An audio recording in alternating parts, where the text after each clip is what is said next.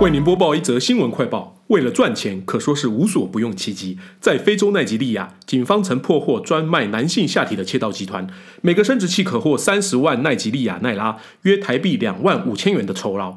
据人类学家指出，生殖器窃案在过去二十年里于非洲多处地区风行，因为阳具在巫毒信仰中仍是神秘的仪式物品，在黑市交易容易卖到高价，因而让许多人铤而走险，从事不法。根据国际新闻报道，奈及利亚警方破获国际盗懒教集团，一行大约有十人从事不法。只要有买家电话下单，表示要买男性生殖器，这些犯罪分子为了取得大量的货源，就会滥杀无辜，为了达到赚钱的目的而丧尽天良。据悉，该集团首领是一名叫做雅库布·阿赫米杜的三十九岁男子。凭借自己曾在当地政府担任要职，让他容易取得相关武器，用以胁迫被害人就范，取得他们的下体。这些不法分子被一网打尽后，雅库布坦诚，之所以会偷到他人下体，是因为每一个男性生殖器可以卖得约三十万奈吉利亚奈拉，约台币两万五千元，对他们来说充满了诱惑的报酬，因此铤而走险。而事件之所以曝光，是集团内一名十八岁成员奥比拉阿塔举报才东窗事发。据奈及利亚警局透露，过去十年已埋葬六百多个没有生殖器官的男性死者。另外，早在二零一三年，美国加州大学地理学者伦巴德也描述过他在中非村落遇到的离奇偷鸡鸡犯罪：一个外地来的陌生人假借向商贩买东西。却在付账的瞬间以闪电速度割下他们的生殖器，疑似再拿到黑市当做巫术物品贩售。受害者表示，那一刻感觉到一股电流窜过了身体，接着发现自己的生殖器缩短为婴儿般的大小，只能在错愕和痛苦中放声大叫，而窃贼早已不见人影。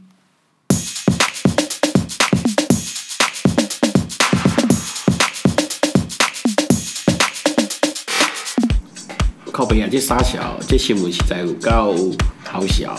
国际投篮拍集团，恁爸搞听过扎克集团、甲红海集团，这真正是第一摆听到。国际偷人军集团哦，啊，你名诶，听起来鬼像过厉害哦。毋定安尼台湾按 international 的铁缝油嘛？我是无听过台湾有啦，但是有听讲手法专业的手一个，咱都无伊啊。你去非洲佚佗要穿两条内裤。按好头用去睇骨头喏，一片伊睇对西来的骨的鳞骨可以变细模的。Thailand 一片有十万的人妖呢，如果按照非洲伊的价格哦，差不多就二十五亿台币哦。诶诶，你看巴台还有一个拉面哦，咱来去看卖。注意哦，按压哦，伊西摩的做按断，伊咧人体啉酒。来可以买买好东西啊！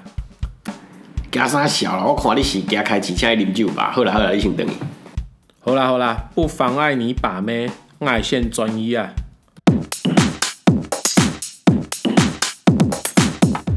哎，美女，一个人要啉酒哦，我请你啉啦。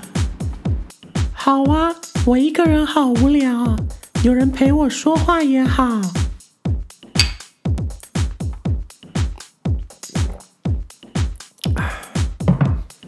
你酒量袂歹哦，我拢忘记啊。时间来到了隔天中午。哦，我头真疼，伊干嘛真疼？是安呐啊，来找找一顿。最后一句话完了，一直笑。你懒觉不见的人这么开心。好啦好啦好啦，来来。哦，我头真疼，靠，真疼是安呐啊。很难走得开，还有在笑的啦，你很痛哎，你应该是很痛的人呢，就懒不见得那么开心。开始啊！哦，我头子疼，一看嘛就疼，是安那？哦，我懒，无去啊，我懒，我懒。因为每次到这一边，这一句话就真的很好笑啊！那你就说哇，我懒了，我懒了。来不去啊！你还不在笑？这国际到偷偷懒拍集团，你们还在笑？啊，这是爆点，就这一个。Hello，大家好，欢迎收听今天的 Amigo Go Chick Five，我是台长老温。刚刚没想到是一个虎头蛇尾的一个状况剧哦，本来想说最后就是一个就是很惊讶的，就是外烂嘞外烂嘞那也不 OK 啊，但是我们的今天的那个这个特别来宾吴博士，今天来帮我配台语的这个片段的，就是我们我的朋友吴博士哦。那因为台长本身的那个闽南语是非常的烂哦，是台语苦手，所以呢，闽南语的部分呢是让吴博士来配，那台长呢讲的是配的是客家话的部分。我们的主题是国际道懒教集团，诶，如果有在上 PTT 的 Amigo 们，应该都有听过国际道懒教集团。这个国际道懒教集团的新闻啊，其实最早出处啊，是由我们 PTT 上有名的 RS 五五六六所提出的。那 RS 五五六六呢，也是一位致力于呼吁男性朋友要保护好自己的懒觉的一个名人哦，并且呢，常常就是就是提醒各位男性朋友要随时注意，就是在身边的盗懒教集团，小心自己的懒觉被偷这样子。那其实一个男人在外面真的是要注意自己的安全哦，尤其是在美色当前的时候，一定要克制住自己的小头，不要被小头引领了大头的思考行动，那这将会是非常的危险哦。一不小心，可能你就像我们刚刚吴博士一样，笑着笑着，然后懒觉就飞了。好，虽然呢，就是在台湾并没有发生过，就是真正这种像国际盗懒教集团这样把人家的呃重要部位切掉啊这样子的残忍的事情，但是其实，在我们生活的周遭之中，也有很多类似这样子的案件会发生哦。但是可能大部分我会把它归类为这种都是比较偏男性，就是一些。呃，经过一些就是冲动啊，然后一些色情啊，去引诱男性去做一些犯罪的事情，进而呢，成为了一位被害者。来，我们直接进案例哦。呃，台长呢，在大陆工作已经今年是第十一年了。那通常呢，很多从台湾来出差的阿弟啊，或者同事啊，尤其是男性同胞，我都会特别的叮咛他们，就是说，拜托，你不是刘德华，也不是彭于晏。所有自己贴上来的女生都有问题，那这些手法万变不离其中哦。有的是直接在路上跟你搭讪的，有的是在网络上交友软体，就是在网络上认识的时候出来被宰的。那台长这边讲一个，就是实际朋友、同事之间发生的例子。这件事哦，发生在几年前哦。老文有一位同事第一次来大陆出差。有来出差过的 amigo 们应该知道，大部分从台湾过来出差的地点都是在工厂，而一般在工厂盖的地方呢，都是比较偏僻乡下的地点，住宿跟伙食的条件都不会太好，所以呢，在辛苦了工作一周之后，假日难免会想要离开厂区，去热闹的市区吃吃美食，犒赏犒赏自己。那老温这位同事呢？呃，我下面就称他为叫小严好了，就是发炎的那个严。在经历了一周在工厂里面更线的这种高压的工作环境之后，累积了满身的疲惫，加上人在异乡，在空气中充斥的陌生与孤独的感觉，生理与心理的双重压迫，实在是非常的不好受。但是，一想到随之而来的假日，心情呢也就不那么难过。每天呢，支撑着小严的动力，就是放风的时候，划划手机，看看大众点评啊，规划如何在周末呀，去进行一个报复性的狂吃啊。终于啊，到了休假这一天，同事们就一起去市区找了一家网红餐厅来聚餐嘛。那享受美食的同时呢，顺便也可以干掉啊，发泄一下工作上遇到的一些鸟事。那我们呢，挑。网红餐厅聚餐的重点哦，除了是因为一般的食物比较不会踩雷之外，重点还是因为美女们都喜欢到网红餐厅用餐打卡，而我们这群宅男就算吃不到这些美女，也能看看这些美女来望梅止渴。酒足饭饱之后呢，大家就要准备从市区搭地铁回宿舍啦。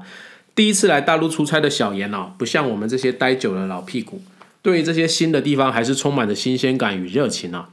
他显然不满足于仅仅在网红餐厅用餐，于是呢，他说他想要在附近逛逛。同事大部分都想回去追剧或是打电动，于是呢，大家也就叮咛他两句啊，注意安全呐、啊，还有说啊，不要为非作歹啊，非礼女性啊这些之类的干话，之后就离开了。那那一天，小妍接着去逛的地方是我们这边苏州最热闹的一个街道，名字叫做冠前街。因为在当地呢，它那个地方有一个很有名的道教寺庙，叫做玄妙观。那是它是在位于它这个道观前面的一条街，因此得名叫做冠前街。那这个区域有一点像是在台北的西门町一样，很多的年轻人都会到这边来约会或是聚会。周末的夜晚，街上男男女女，灯红酒绿，小妍悠闲的逛着，享受着一个人无拘无束的感觉，完全不知道接下来他会发生多惨的事情。其实每个人都有每个人的气质，而每个地方也有每一个地方的气质。善于观察的人就能够了解，这份气质会透露出你来自哪里、你的性格特质、财务的状况以及文化的教养。老温来大陆十一年了，也修炼出了这种见闻色的霸气。走在路上的台湾人哦，十之八九，老温都能够分辨出来。所以这一份观光客独有的眉飞色舞的表情，与显然不容于当地 local 的潮男穿衣气质，很快的就让小妍被盯上了。就在小妍走到了人潮比较稀少的区域的时候，后面传来了一个声音。帅哥，一个人来这旅游啊？小妍转头找寻声音的来处，看见了一位年约五十岁的光头大叔，踩着一台载观光客的三轮车，脸色和蔼的向着他笑。小妍下意识的想起了同事们的叮咛哦，说了句“谢谢师傅，我不搭车”，便挥挥手，转头就要离开。转头后走没两步，光头大叔又说话了。帅哥，我知道有一个地方有脱衣舞可以看，你如果没事，我可以带你去店门口看看。反正不喜欢，大不了走人就好，你也没啥损失。脱衣舞三个字，如同一把铁斧头，掉进了小妍心中的湖泊。年轻未婚、血气方刚的小妍，竟然开始对后续展开了想象。到底会不会有湖中女神光溜溜的冒出来问他是要金斧头还是银斧头？小妍心想去门口看看也好呀，大不了到时候有危险就走人。而且他这么大一个人，也不怕打不过他。思考了几秒钟之后，心中的恶魔战胜了天使，爽快的坐上三轮车，跟着光头大叔走了。这三轮车骑着骑着，慢慢的离开了大马路，弯进了人烟稀少的小巷子。哎，小妍开始觉得怪怪的，啊，就问了大叔：“那个店在哪呀？为什么我们要跑这么远？”啊，大叔回答说：“脱衣舞的店不会开在大街上，一般都是在隐蔽的巷弄内。”哎，听着也合理。于是小妍怀着不安的心，还是继续的坐在车上，等大叔骑到目的地。过了十几分钟，车子终于停在了一家其貌不扬的会所，门口有些老旧，连店名都找不到。大叔带着小妍就要上楼，小妍心想：来都来了，两腿一夹，就决定上去看看吧。上了楼之后，走过了好几间包厢，穿过了长廊，大叔领着小妍慢慢的走进了最里面的一个包厢。哇！门一打开，这个包厢真大呀！装潢也非常的上档次，除了唱 KTV 的荧幕以及麦克风，还有点歌的小屏幕之外呢，旁边还有一个小舞台，上面就立着一根钢管。看见了钢管，小妍裤裆中的小钢管也蠢蠢欲动了起来，于是赶紧坐在了中间的沙发上。就在他刚一坐下，大叔就急急忙忙的出门去了。紧接着，马上进来三个少爷。第一个双手捧着大果盘，第二个拿着热毛巾，最后一位摆上了一瓶红酒。就在小妍一脸黑人问号的时候，紧接着又进来了一位小姐，坐在她的旁边，并且默默的把红酒打开来。这一连串组合拳打下来啊，小妍马上就哎呀，上当了，上当了。马上起身就要离开，什么脱衣舞，什么湖中女神拿出来金懒觉、银懒觉，他都不要了，只想赶紧离开这个鬼地方。但门口啊站了几个孔武有力的大汉，让小妍先别急着走，喝喝酒、唱唱歌、休闲一下再走。接下来的发展，我想阿米狗们应该都猜得出来。没错，小妍被干洗了。小妍什么都没有做，脱衣舞没有看到妹子，没有亏到，水果没吃到，红酒没有喝。但是这些孔武有力的大汉们呢，要求他买完单才能离开。账单一看不得了啊，包厢费、果盘费、坐台费、少爷小费、红酒费，开出来两万人民币的价格啊！两万人民币折合台币快十万元了。小严身上哪有这么多钱啊？因此他只能打电话给我们这些同事帮忙啊。那小严呢，就打给了当时和他一起住的一位同事。呃，这位同事呢，我就称他为天桥底下的说书人好了。这位说书人同事哦，比台长老温常住的时间更久，资历更老，所以经过他一番交涉之后，这些大汉们呢，同意把价钱砍到剩下八千元人民币。最后，说书人同事打车到了店门口，一手交钱，一手交人，把小严赎了回来。而我们这位说书人好同事呢，则把整个故事分成了七集，周一到周日每天在公司的食堂轮番的播放，轮番的放送。顿时间，大家茶余饭后的焦点都是小严被干洗这件事情。而小严呢，因为遭受的打击啊，相当的大，变得对人就是极度的不信任。后来呢，终究终于成为了一个废人，郁郁寡欢。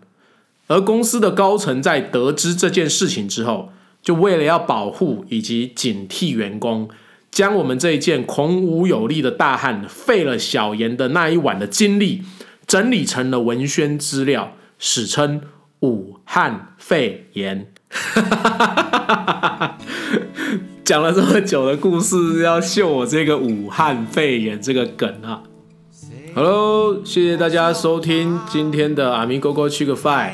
我们的节目呢，致力于让每天都有一个开心的生活，美满的一天。喜欢的朋友们呢，可以订阅我们的频道，并且呃，Facebook 的官方粉丝团以及 IG 的官方粉丝团现在都已上线喽。那有什么想要听的呃内容，也可以在留言上面给老温做一个留言，那老温呢都会亲自的给各位来做一一的解答，以及呢一一的回复。最后呢，想要分享一首就是歌曲。那这首歌曲是在我一想到要讲今天这个题目的时候，脑子里就浮现出来的一首歌。那片尾的话，就请大家来稍微的欣赏一下吧。好，谢谢大家今天的收听，我们下次见，拜拜。哦，对了对了，这首歌是来自客家歌手陈永桃的《仙仙河水》。收录在一九九七年《Tell by a 私情》这张专辑啊。调兵七七调毛线，调兵板板调沙板，阿爸调汤条，阿爸调汤梅，哎调毛巾去浅滩。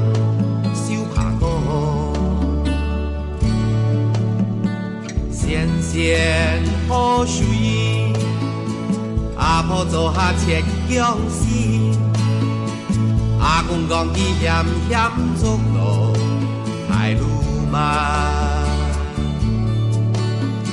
纤纤河水，阿婆做下切姜丝，阿公讲伊险险走路海路漫。